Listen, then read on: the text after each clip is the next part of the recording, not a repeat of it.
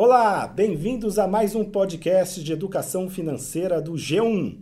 Eu sou o Darlão Varenga e quem está comigo mais uma vez é ela, Thaís Laporta. Olá, pessoal.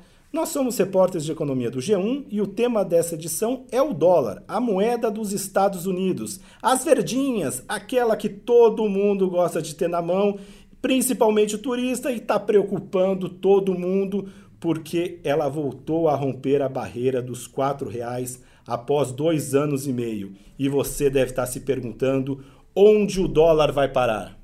Isso é o que todo mundo quer saber, né, Darlan? Em algumas casas de câmbio, a moeda já passou dos R$ 4,50 e os analistas não descartam a possibilidade dela subir ainda mais. É, mas vamos então algumas perguntas que a gente vai tentar responder e comentar nesse programa. É hora de comprar ou de esperar? No pré-pago ou em espécie? Quem ganha e quem perde com esse dólar nas alturas? Usar ou não usar o cartão de crédito no exterior? Como planejar uma viagem para fora do país? Como se proteger das oscilações do dólar? E eu começaria te perguntando, Thaís, vamos lá, o que está fazendo antes de mais nada o dólar subir tanto?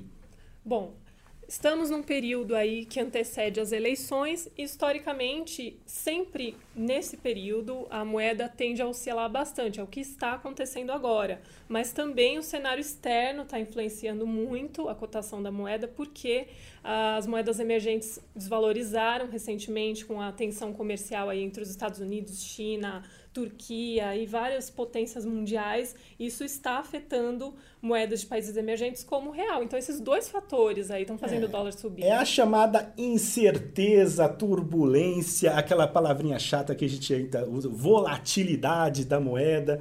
Ou seja, eu acho que tentando traduzir isso, é mais ou menos ninguém tem muita certeza sobre o futuro, né? A chamada incerteza que leva a essa corrida da tal proteção cambial eu acho que uma maneira já para a gente traduzir, a gente tem aquelas pessoas que, ao não ter tão certo qual vai ser o cenário do futuro, tenta já garantir uma cotação agora que ainda que alta, evita o risco de uma potencial perda. E aí, claro, tem também um movimento especulativo, um movimento manada, tá todo mundo comprando, vamos, vamos comprar também para se proteger. E acho que a gente não pode deixar claro aqui antemão que há incerteza sobre o cenário eleitoral, né? Tá todo mundo é, de olho nisso, porque é uma indefinição da corrida, quem serão os candidatos com maior chance de governar o país nos próximos anos. E aí gera todo um, um, cenário, uma turbulência que já era prevista, você já falou, em eleição é sempre isso, e acho que a turbulência é maior porque é tudo muito indefinido. E daí o dólar está sendo usado aí como uma moeda que para lá, para cá, e o fato é que rompeu o, o patamar de está em outro patamar, né? É, é isso, né? E diante disso, todo mundo quer saber o que fazer, qual é a melhor estratégia para comprar a moeda aí, né? Quem pretende viajar, quem compra produtos da China, né? e vamos falar direto no bolso aqui também, né? Ah, eu não viajo, que eu tenho que a ver com isso? Tem tudo a ver, né? Tudo a ver. Porque assim, embora a nossa economia não é dolarizada, o dólar é a, é a referência mundial. Sim. Boa parte dos insumos é, tem na sua formação de preços produtos que são importados e até os que não são, né? A gente está falando, não, mas a gente aqui é um país de... O trigo, o trigo, o trigo é, um, é importado, é, quase 50% é. do trigo se importa. Então é sempre o vilão, o pãozinho vai subir, todo mundo já fala, fique de olho que a farinha Esse é o melhor exemplo que a gente pode dar, né? Imediatamente o que sobe aí é o pãozinho da padaria, mas também outros produtos aí, as carnes, todo tipo de produto que depende de insumos importados acaba aumentando de preço, é, principalmente combustíveis também, isso afeta o custo da energia, ou seja, é um efeito em cascata. É, o pessoal já vale de olho, né? a gente está vendo um período que é tudo assim, a gente está numa turbulência e esse repasse não é automático, né? Mas o que já dá para ver é que o dólar é, rompeu agora a barreira dos quatro, mas já vinha em alta desde o começo do ano. Então já se percebeu que esses itens que nós falamos aqui, relacionados à farinha de trigo, pão francês, já acumulam uma alta bem superior à inflação. Sim, sem contar a greve dos caminhoneiros aí que já tinha é, gerado um pico nos preços dos alimentos, né? E agora, com essa alta do, do câmbio, mais uma vez existe um impacto aí sobre esses preços que a gente pode ver na inflação, né? Tá, mas vamos ter. A gente não tem bola de cristal aqui, né? Não é o objetivo desse podcast deixar isso bem claro, né, Thaís? Pois mas é. o que a gente pode falar sobre perspectivas daqui para frente para os próximos meses? Daqui para frente não se sabe o que pode acontecer, mas a expectativa é de que a incerteza eleitoral continue gerando muita volatilidade para o dólar. Então, É, pode ser que suba mais, pode ser que caia.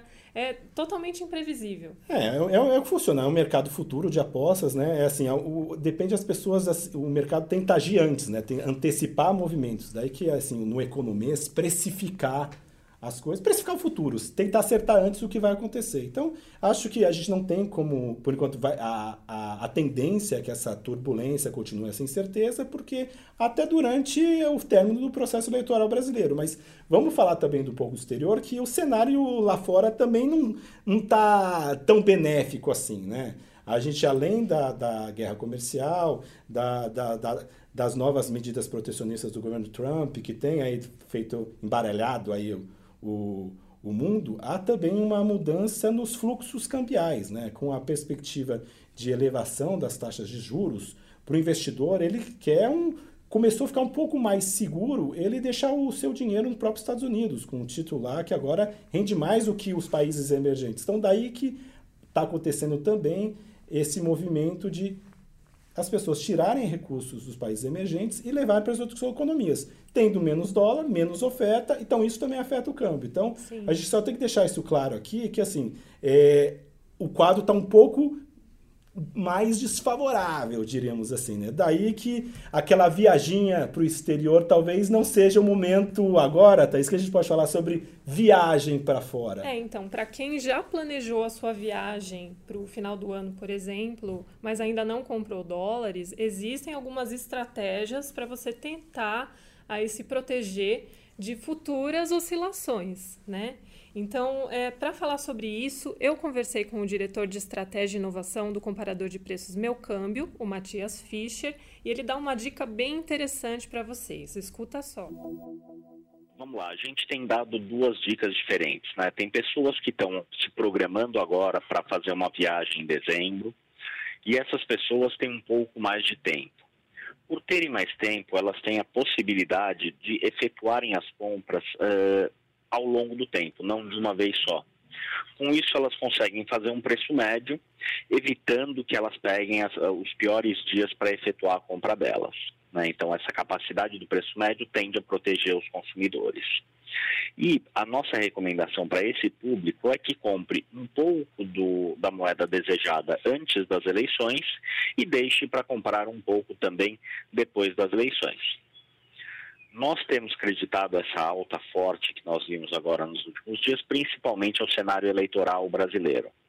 Eh, e também temos a expectativa de que, com o início da propaganda na televisão, novos candidatos ou candidatos que são tidos pelo mercado como mais pró-reformas, né, e estamos falando basicamente da reforma tributária e da Previdência, eh, podem ganhar espaço e eles ganhando espaço têm uh, a expectativa de que o dólar uh, volte a perder força perante o, o real, né? então caia de valor.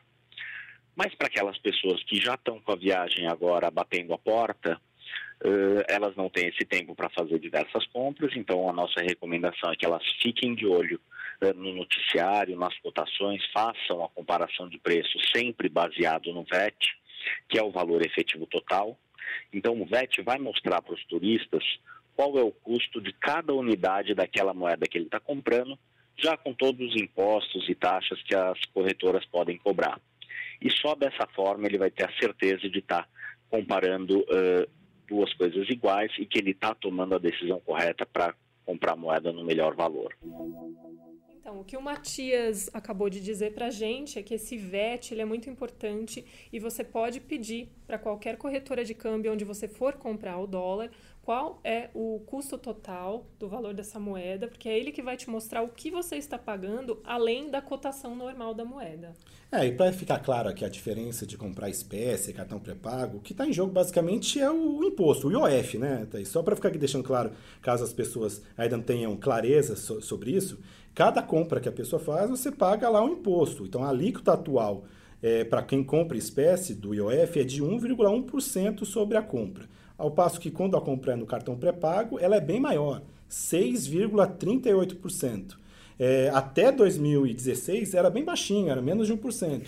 Houve um descolamento dessas duas alíquotas para o pré-pago em espécie, o que faz que o, a compra espécie é mais vantajosa. Só que a gente tem que lembrar que nem sempre levar muito dinheiro é muito recomendado. Né? Tem que pensar no, no risco né, que você tem de levar dinheiro vivo aí no bolso, de ser roubado. Então, apesar de o IOF ser mais alto para o cartão pré-pago, por exemplo, caso você seja roubado, você pode pedir para congelar né, esse dinheiro e aí você não, não perde né? Então é uma vantagem que existe aí, apesar de ter um custo mais alto. É, as tecnologias estão aí para essa vantagem. Mas e vamos falar um pouco do cartão de crédito. Tá?